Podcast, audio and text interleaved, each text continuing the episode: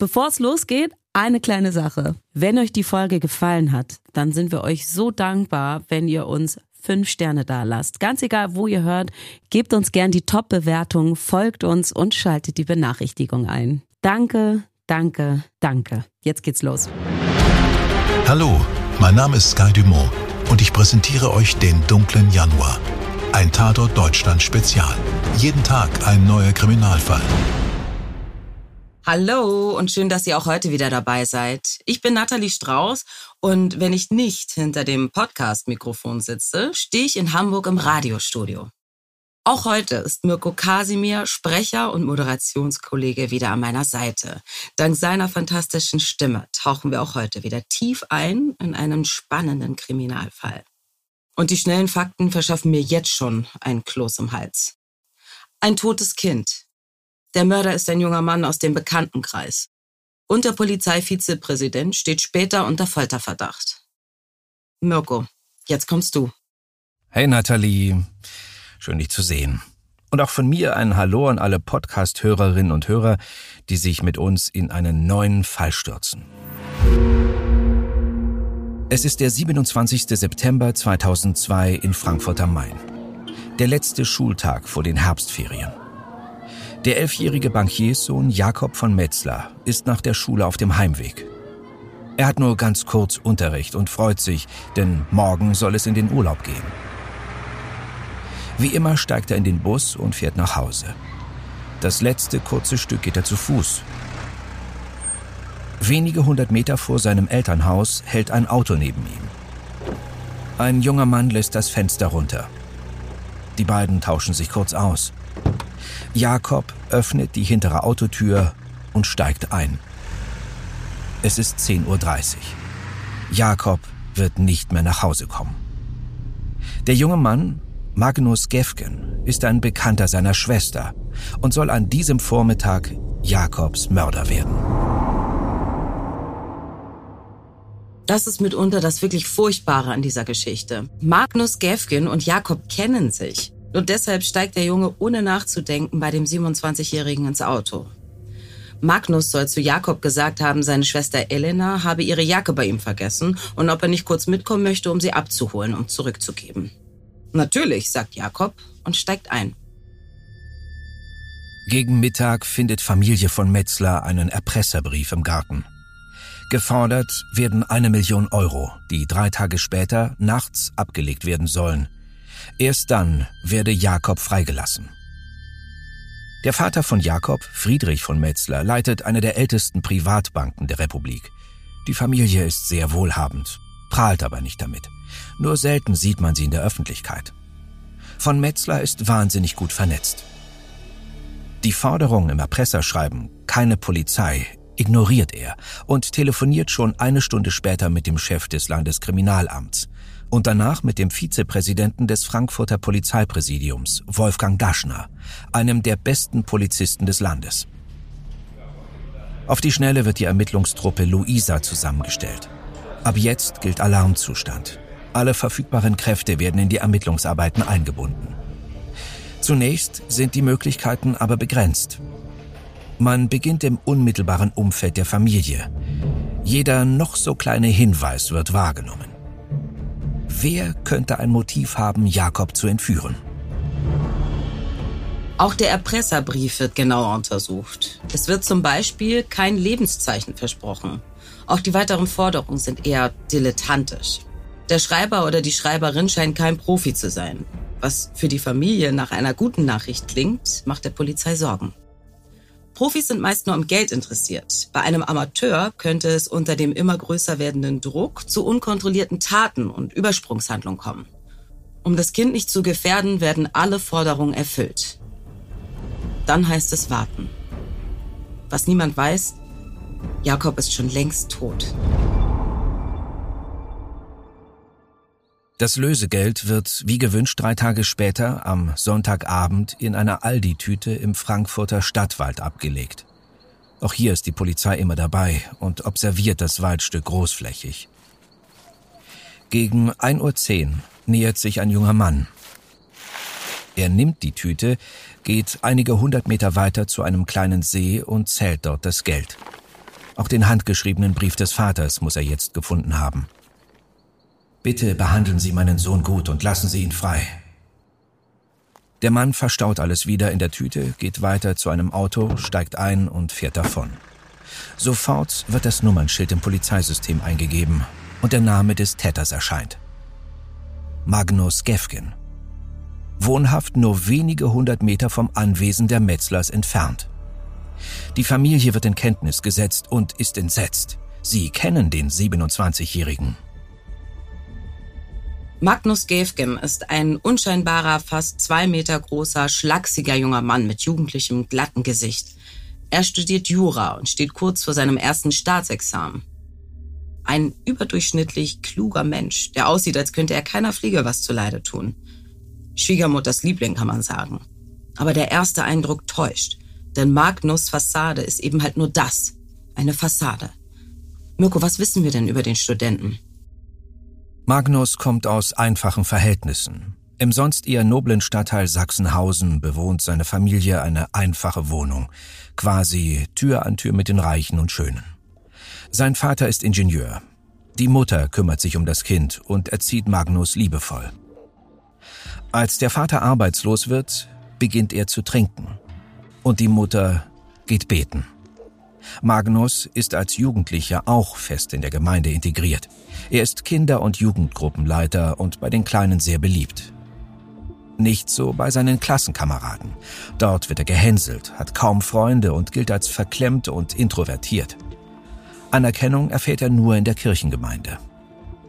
Auch später fühlt Magnus sich mehr zu Jüngeren als Gleichaltrigen hingezogen. Als Student wird er Teil der sogenannten Ibiza-Clique. Er verachtet seine Familienverhältnisse und beginnt damit Lügengeschichten zu erfinden, in denen er reich ist und von einer großen Anwaltskanzlei bereits Vorauszahlungen erhält. Bald wird er dort auch anfangen zu arbeiten, so erzählt er es.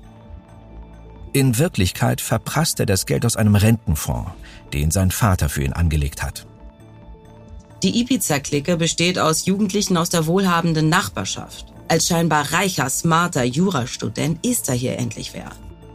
Er genießt die Aufmerksamkeit der rund zehn Jahre jüngeren Kids, schmeißt abends einige Runden im Club und lässt sich in die Villen der Eltern auf Ibiza einladen. Rauschende Feste werden gefeiert. Auch Frauen stehen plötzlich auf ihn. Oder vielmehr Mädchen. Zur Zeit des Falls ist der 27-jährige Magnus mit der 16-jährigen Katha zusammen, einer Schulkameradin von Jakobs Schwester. Und Magnus tut alles, um diesem Mädchen zu gefallen. Er lebt auf Pump, um vor ihr protzen zu können und ein scheinbar reiches Leben zu leben. Vor der Tat hat er seine Freundin gerade zu einem Urlaub nach Florida eingeladen, in dem sie die Outlets leer geshoppt haben. Und Magnus Konto. Er ist pleite. Wir gehen zurück zur Geldübergabe. Endlich hat Magnus wieder Kohle. Er fährt mit dem Auto direkt zu einem Bankautomaten und zahlt 800 Euro vom Lösegeld auf sein eigenes Konto ein. Die Überwachungskameras zeichnen alles auf. Die Polizei ist auch nicht weit. Von jetzt an wird jeder von Magnus Schritten überwacht. Man hofft darauf, dass der junge Mann die Polizei zum Versteck von Jakob führt. Aus Angst, das Leben des Entführten zu gefährden, hält man sich bedeckt und beobachtet zunächst aus der Ferne. Magnus fährt jetzt nach Hause, legt sich ins Bett und es geschieht nichts. Keine Spur von Jakob. Der Student steigt am nächsten Morgen, es ist mittlerweile Montag früh, in sein Auto, holt seine Freundin ab und fährt, er ahnte schon, shoppen. Erst geht es nach Aschaffenburg und Magnus bestellt sich in einem Autohaus einen Mercedes SLK, Neupreis um die 150.000 Euro. Dann geht es weiter in ein Reisebüro und das Paar bucht sich einen Urlaub auf die Kanaren. Danach schlendern sie über die Frankfurter Einkaufsmeile Zeil und gönnen sich einen exklusiven Friseurbesuch. Die Geduld der Polizei neigt sich dem Ende zu. Als Gefgen am Nachmittag am Frankfurter Flughafen einen Leihwagen mietet, reicht es den Beamten. Im Parkhaus schießen sie Magnus die Luft aus den Reifen und verhaften ihn. Endlich! Und der kleine Jakob ist da bereits seit vier Tagen verschwunden. Ein Hoffen und Bangen, ob der Junge noch lebt. Gegen 18 Uhr beginnen die Vernehmungen. Zunächst versucht es der Ermittler auf die nette Tour, bietet Magnus das Du an und versucht ein Vertrauensverhältnis aufzubauen. Aber Mirko, das haut nicht wirklich hin, ne? Nein, Nathalie, leider nicht. Der erfahrene Polizist appelliert an das Gewissen Gefkins und bittet ihn wieder und wieder den Aufenthaltsort von Jakob preiszugeben. Zur gleichen Zeit durchsuchen Spezialisten Gefkins Wohnung in der Hoffnung, eine Spur zu dem Jungen zu finden. Auch hier kein Erfolg. Sie finden lediglich das Lösegeld, versteckt in Schachteln von Gesellschaftsspielen. Im Polizeirevier erzählt Gefgen mittlerweile, ein großer Unbekannter hätte ihm 20.000 Euro angeboten, damit Gefgen die Tüte aus dem Wald abholt. Hm, ja, genau, was für ein Schwachsinn. Das checkt die Polizei natürlich auch sofort, dass das frei erfunden ist. Der Ermittler ändert seine Verhörtaktik und schiebt Magnus Gefgen einen Zettel zu, legt ihm einen Stift hin und dreht sich um. Auf dem Papier stehen drei Fragen. Befindet sich Jakob irgendwo allein? Ist er unter Bewachung oder Aufsicht? Oder befindet er sich nicht mehr am Leben? Magnus kreuzt an, dass Jakob von irgendwem bewacht wird. Der Polizeipsychologe wird über den Verlauf des Verhörs informiert und der ist sich sicher, Gefgen spricht nicht die Wahrheit.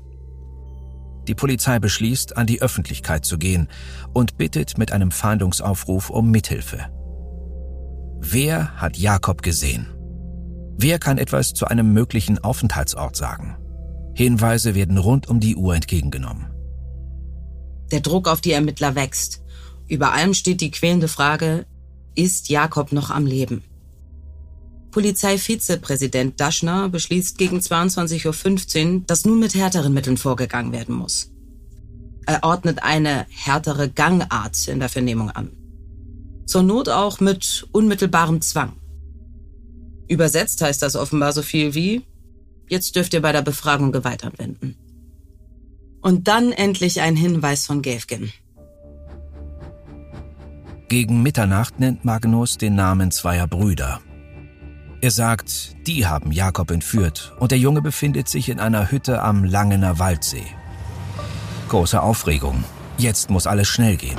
Ein schwer bewaffnetes Einsatzkommando stürmt die Wohnung der ahnungslosen Geschwister und fast 1000 Polizisten untersuchen das Gelände rund um den Waldsee.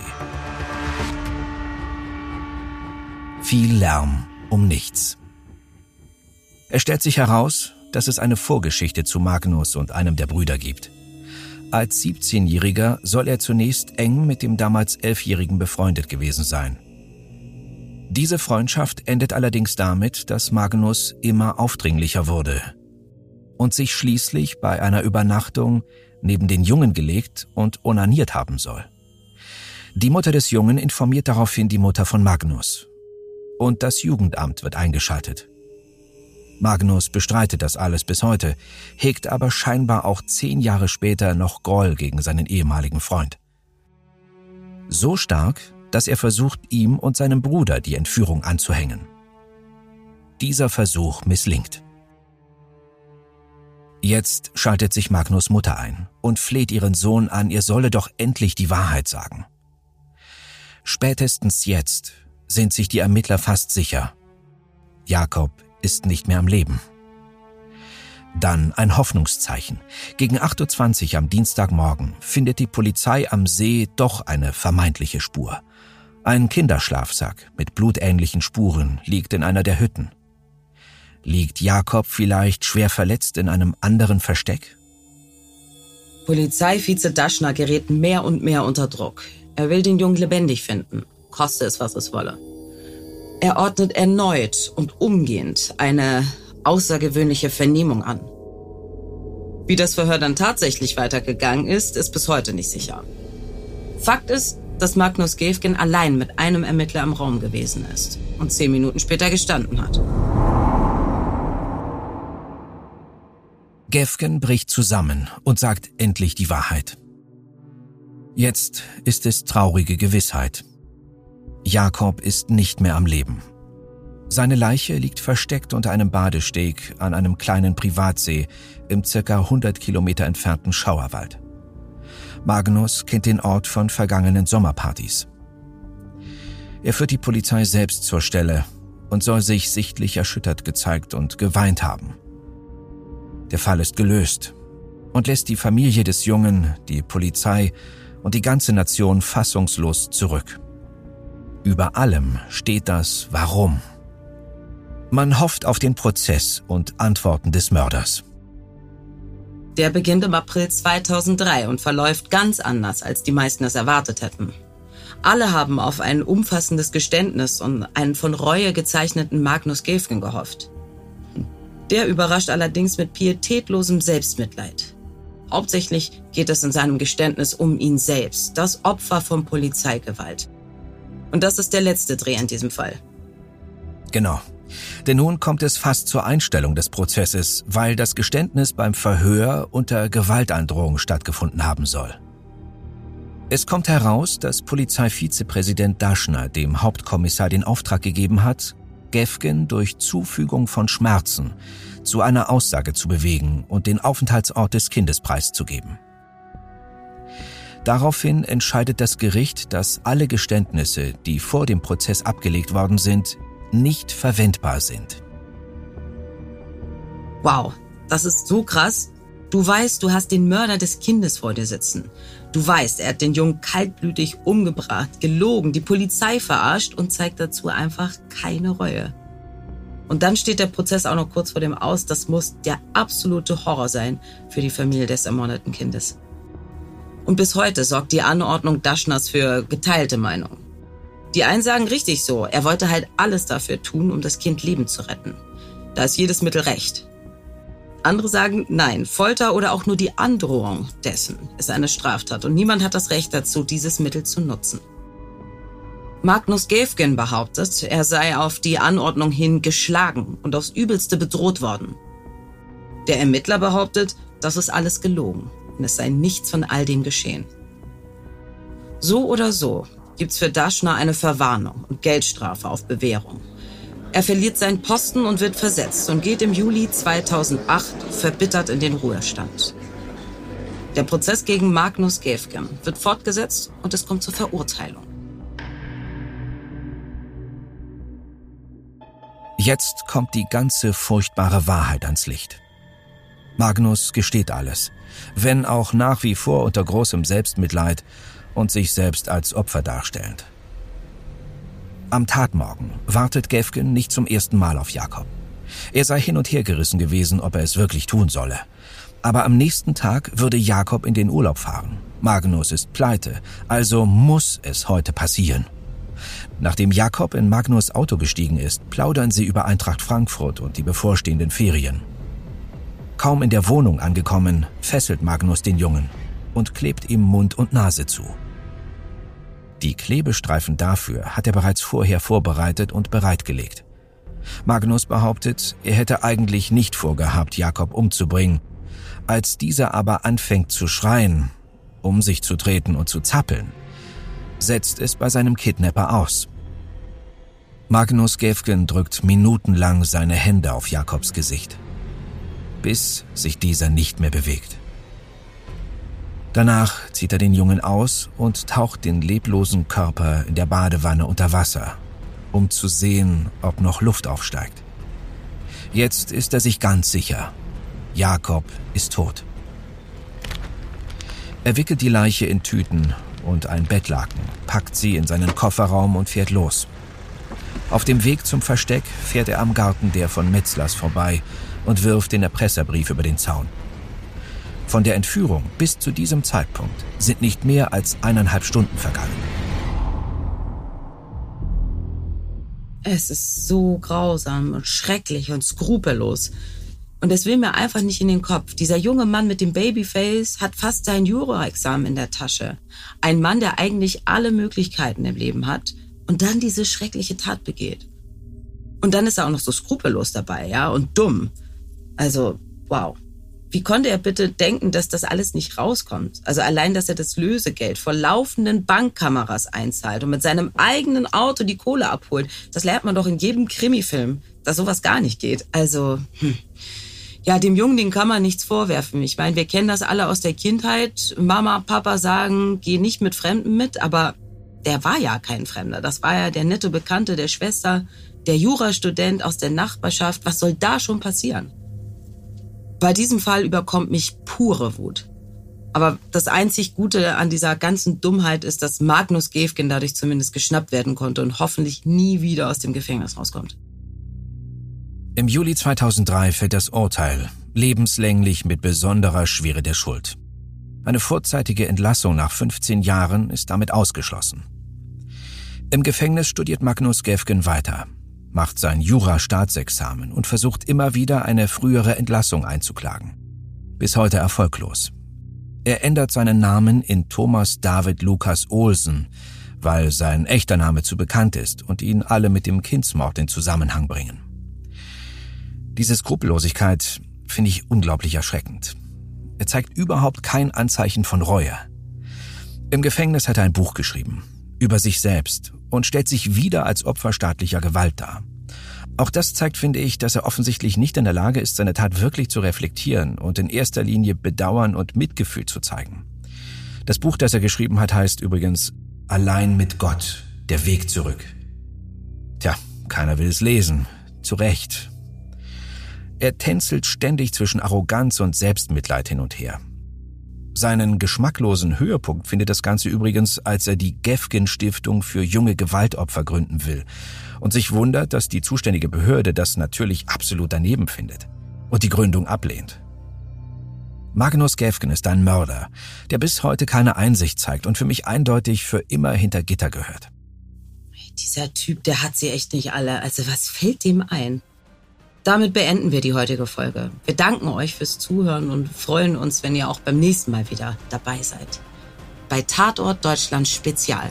Eure Nathalie. Und euer Mirko. Diesen Fall haben wir mit Hilfe von Bild- und Fokusartikeln, der Dokumentation, die großen Kriminalfälle, Jakob von Metzler, Tod eines Bankiersohns sowie des ZDF-Films Jakob von Metzler recherchiert. Redaktion Stefan Netzeband und Antonia Heyer. Produktion Marvin Schwarz.